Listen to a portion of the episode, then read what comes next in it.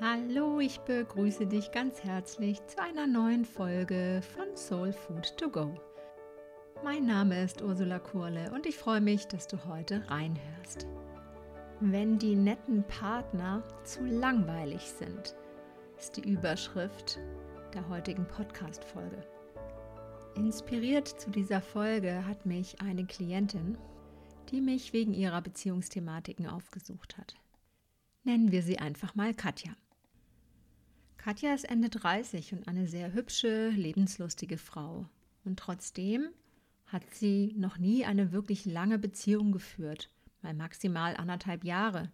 Und die Beziehungen, die sie bisher in ihrem Leben hatte, waren auch nicht unbedingt so besonders glücklich und nicht besonders erfüllt, sondern eher so in Richtung, was man immer so schön toxische Beziehung nennt. Die Männer haben sie nicht besonders gut behandelt, sie nicht wirklich gewertschätzt, sind auch teils fremdgegangen. Also das Ganze war nicht besonders von Liebe und gegenseitiger Wertschätzung und Aufmerksamkeit geprägt. Katja hat keine Probleme, Männer kennenzulernen. Sie sagt aber von sich selbst, wenn ich die netten Männer kennenlerne, sind die mir immer zu langweilig. Und die anderen tun mir nicht gut. Vielleicht kennst du sowas auch, so oder so ähnlich. Ich habe nicht nur diese Katja in meiner Praxis, sondern da gibt es zum Beispiel auch Frauen, die aus einer toxischen Beziehung in eine gesunde Beziehung kamen, wo ein Haus gebaut wurde, wo ein Hund angeschafft wurde, wo über Familie nachgedacht wurde und plötzlich die Reißleine gezogen wurde. Alles zu eng, alles so spießig, alles so langweilig. So möchte ich nicht den Rest meines Lebens leben. Und dann wird ausgebrochen. Sowohl Katja als auch die anderen Frauen sehnen sich nach einer glücklichen Beziehung auf Augenhöhe. Und doch will das nicht so richtig gelingen. Immer wieder kommen die Partner ins Leben, die sich nicht binden wollen, die sie nicht gut behandeln, die in ihnen nur einen Zeitvertreib sehen. Oder mit denen ein ständiges Auf und Ab, geprägt von Dramen und Tragödien, an der Tagesordnung ist. Wie kommt das? Was all diese Frauen gemeinsam haben, ist, dass sie von ihrem Vater nicht wirklich gesehen wurden.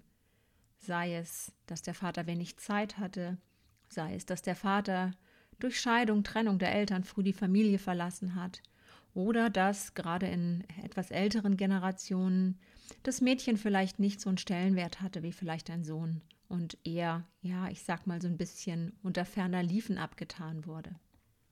Für das eigene Selbstbild als Mädchen und später als Frau spielt die Beziehung des Mädchens zu dem Vater eine ganz, ganz besondere Rolle. Es ist für Mädchen immens wichtig, vom Vater gesehen, ja noch mehr erkannt zu werden. Diesen besonderen Moment zu erleben, den Glanz in den Augen des Vaters, den Stolz, wenn er sein Mädchen freudig, liebevoll und bewundernd anschaut. Wenn das so nicht stattfindet, und dieses Schicksal tragen leider sehr viele von uns Frauen, dann bleiben wir Frauen ein Leben lang davon abhängig, dass wir einem Mann gefallen. Und wir verlieren dabei unsere eigene Würde, unseren eigenen Willen und verraten diese. Und als Frau suchen wir uns dann tendenziell Männer, die das gleiche Erlebnis, das wir schon aus unserer Kindheit kennen, mit uns wiederholen. Nämlich das nicht gesehen werden, das nicht wichtig sein, das nicht ernst genommen werden, sogar das klein gemacht werden. Das ist das, was wir gelernt haben, das ist dann das, was wir kennen. Das Verrückte an der Situation ist, so unschön diese Erfahrung gewesen sein mag, wir haben gelernt, damit umzugehen und wir haben dafür unsere Anpassungsmechanismen erlernt und verinnerlicht. Und das gibt uns Sicherheit. Das heißt, diese eigentlich ungute und unbefriedigende und vielleicht auch oft gar nicht liebevolle Situation, die wir häufig schon in unserem Elternhaus erlebt haben, die ist uns so bekannt, so geläufig, dass sie uns ein Stück weit Sicherheit bietet. Und unser Nervensystem insbesondere, unser Unterbewusstsein ganz eng damit verknüpft, sind immer darauf aus, dass wir in Sicherheit bleiben. Und so werden wir uns unbewusst immer wieder Menschen suchen, die genau dem Schema entsprechen, dessen, was wir kennen, weil uns das Sicherheit gibt.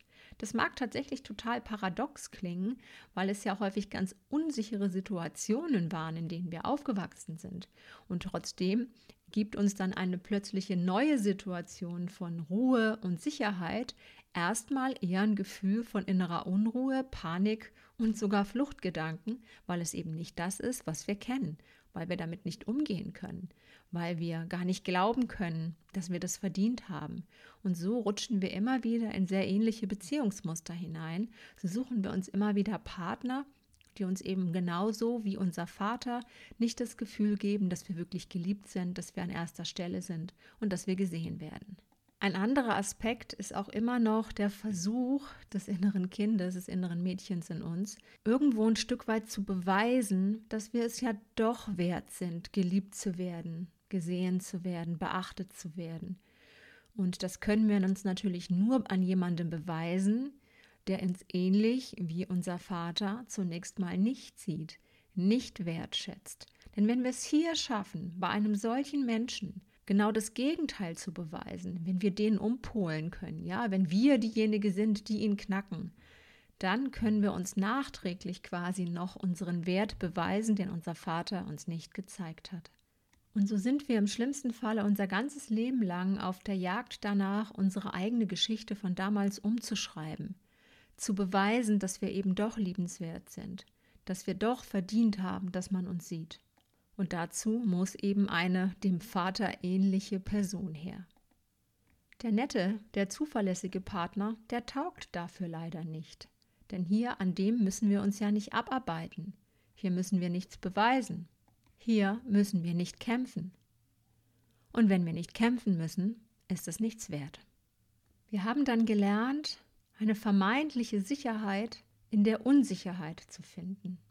Das heißt, all die Partnerschaften, wo wir nicht besonders wertschätzend und gut behandelt werden, wo wir immer um Nähe betteln müssen, wo wir immer hinterher sein müssen, wo wir uns vielleicht klein machen müssen, uns verleugnen müssen, uns überanpassen müssen, das sind genau die Partnerschaften, das sind genau die Situationen, die uns eine vermeintliche Sicherheit suggerieren, eben weil wir das so kennen und weil wir dafür unsere Anpassungsstrategien entwickelt haben. Gesund ist das natürlich nicht. Aber so funktioniert nun mal unser System. Es will uns immer vor Gefahr schützen. Es will uns immer vor Veränderung schützen, die Gefahr birgt. Und so bleiben wir lieber dort bei dem, was wir kennen, wo wir unsere Anpassungsstrategien entwickelt haben, wo wir in irgendeiner Form gelernt haben, damit umzugehen. Und so kommt es unter anderem ja auch dazu, dass Menschen in toxischen Beziehungen verbleiben, obwohl ihnen ganz arg bewusst ist, dass es ihnen nicht gut tut, dass es nicht gesund für sie ist. Und trotzdem schaffen sie es erstmal nicht, sich daraus zu lösen, weil das Nervensystem ihnen jedes Mal, wenn sie einen Schritt daraus machen, sofort ein Alarmsignal sendet, dass die Sicherheitszone verlassen wird. Denn das ist die Sicherheitszone, so toxisch sie auch sein mag. Und jede Bewegung dort hinaus versetzt das Nervensystem und das Unterbewusstsein in einen Alarmzustand. Und deswegen ist es häufig so, so schwer, aus diesen Situationen herauszukommen.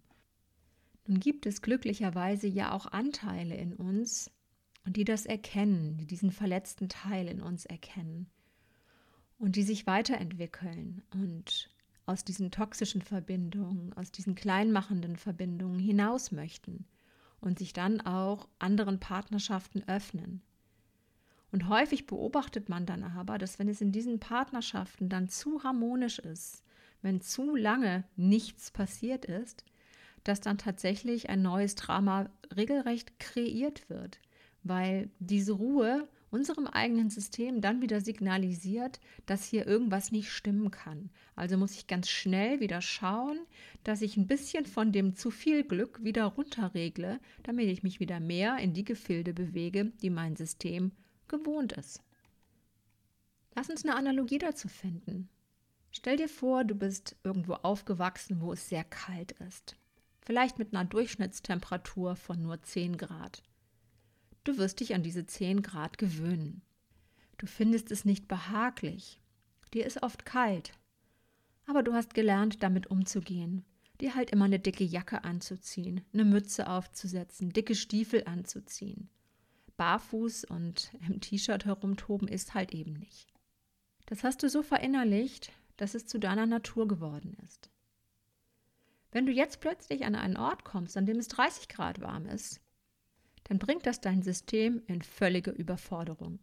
Es weiß einfach nicht damit umzugehen mit dieser Hitze, mit dieser Wärme. Vielleicht ahnst du, dass es dir eigentlich bei dieser Temperatur viel, viel besser gehen würde, dass du eigentlich ein Mensch bist, der für die Wärme gemacht ist, der gerne barfuß läuft, der gerne schwimmen geht, der gerne voller Lebensfreude das gute Wetter genießt. Und dennoch, es macht dir erstmal Angst. Optimalerweise würde man sich hier einfach langsam an die neuen Temperaturen gewöhnen und nicht solche radikalen Temperaturwechsel durchführen, sondern sich zwischen den 10 und den 30 Grad wirklich mal in Stufen bewegen und sich so nach und nach an eine neue Temperatur gewöhnen. Und genau das dürfen wir auch in unseren Beziehungen tun. Wenn wir erkennen, aus welchen Gründen, aufgrund welcher Muster wir immer wieder in die gleichen Beziehungsfallen hineintappen, die uns ja nicht gut gehen, ist der erste wichtige Schritt getan. Die Erkenntnis der Zusammenhänge ist da und ich muss mich nicht mehr vielleicht sogar noch selbst verurteilen, dass ich es immer noch nicht auf die Reihe kriege, mal eine vernünftige Beziehung in mein Leben zu ziehen. Ich kann anfangen, mein Denken Schritt für Schritt zu verändern. Ich kann anfangen, meine Sicherheitszone auszuweiten. Ich kann mich auch dem vermeintlich Langweiligen ein Stück mehr öffnen.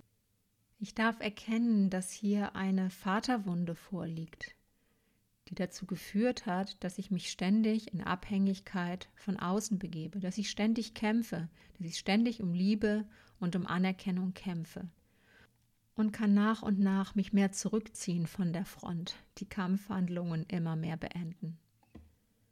Ich kann dann erkennen, dass das Nichtsehen, dass die mangelnde Aufmerksamkeit, Zuwendung meines Vaters zu mir nichts mit mir als Mensch, nichts mit mir persönlich zu tun hat, sondern in den Unzulänglichkeiten, in den Mustern, in den Prägungen, in den Unfähigkeiten und dem Nichtkönnen des Vaters begründet liegen. Natürlich ist das ein Weg, hier können wir nicht einfach einen Schalter umlegen. Aber das Wissen um die Zusammenhänge dahinter macht es uns schon deutlich leichter, eine andere Haltung zu uns zu finden. Hier liebevoller mit uns zu sein, mitfühlender mit uns zu sein, uns nicht länger ständig zu treiben, zu kämpfen, nach Anerkennung zu heischen. Mehr und mehr mit uns selbst in Frieden zu kommen und auch Menschen, Männern erlauben, in unser Leben zu kommen, die es gut mit uns meinen und das Ganze mit weniger Argwohn zu betrachten und immer mehr zu erkennen, ja, wir haben dieses Glück verdient. Wir müssen das nicht beweisen, wir müssen nicht darum kämpfen.